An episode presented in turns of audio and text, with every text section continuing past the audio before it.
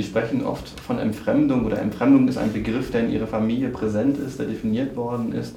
Ähm, was macht die Angst in diesem System aus den Menschen? Ja, das ist eben die interessanteste Frage. Wenn wir äh, die großen Diktaturen, überhaupt die äh, despotische Herrschaftsform mal betrachten, dann kann man sie ja nur als politisches System äh, dann diagnostizieren, welche Rechte man hat und welche man nicht hat und kann dann sehr schön auch Definitionen dafür aufstellen, was eine Diktatur ist. So. Das andere ist, was passiert mit Menschen, die die Langzeiterfahrung von Ohnmacht machen. Und das ist für mich eben eigentlich die schmerzlichste Folge der Diktatur, dass sich ähm, mit den Psychen der Einzelnen auch ein Charakter einer Bevölkerung verwandeln kann. Das passiert nicht besonders schnell. Mentalität wandelt sich sehr, sehr langsam.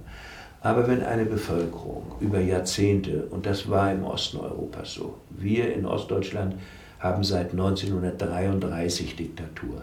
Es ist hm, für die Psychen egal, unter welchem Banner die Diktaturen laufen. Sie erfahren die Ohnmacht der vielen und die Übermacht der wenigen. Und so gewöhnen sie sich an das Leben in Ohnmacht. Es erscheint ihnen quasi normal. Und äh, immer mehr Leute hinterfragen das nicht mehr. Sie müssen sich das vorstellen wie bei den Vorfahren zu Zeiten des Absolutismus. Es war ebenso, dass es die Herrschaft des Adels und der Könige gab und man war ein Untertan. Und die Hoffnung richtete sich dann darauf, dass man einen gerechten oder vielleicht auch sogar gütigen Fürsten über sich habe. Und äh, auch in solchen Gesellschaften leben Menschen, versuchen zu partizipieren. Und die modernen Diktaturen erzeugen erneut, nun mitten in der politischen Moderne, dieses Abhängigkeitsgefühl als Normalität.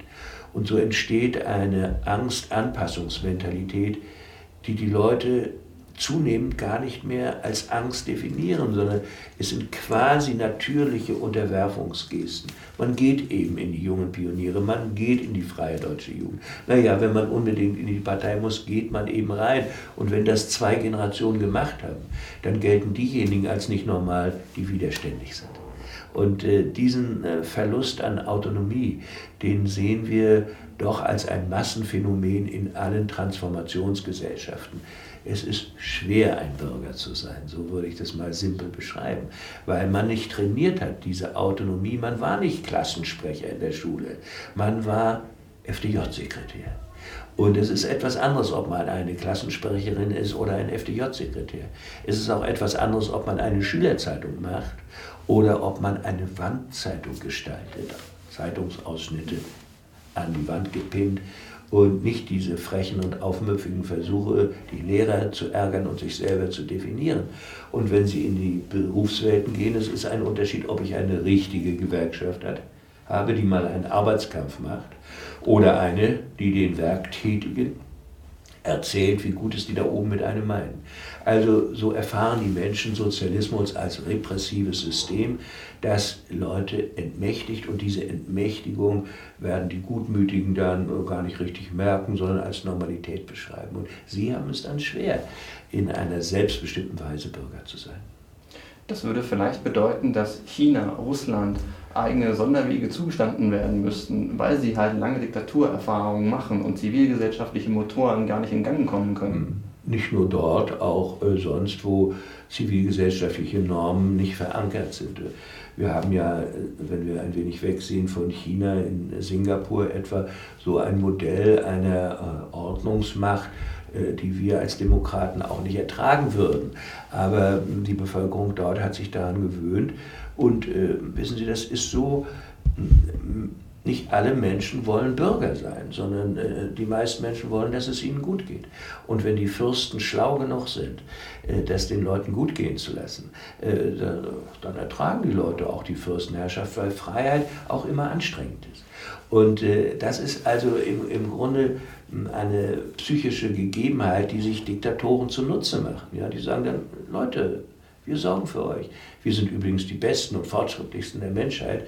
Und so gelingt es ihnen dann, einige zu verführen und äh, einige in ihrer Lethargie zu befestigen. China und Russland sind Transformationsgesellschaften und sie haben ein besonderes Problem. Ja. Anders als äh, Tschechien und Polen und Deutsche haben sie nicht dieses beständige Vorbild vor Augen, das geht. Eine selbstbestimmte Form von Gesellschaft funktioniert, sondern die denken immer, das geht nicht äh, und es, es ist dann nur noch schlimmer als vorher.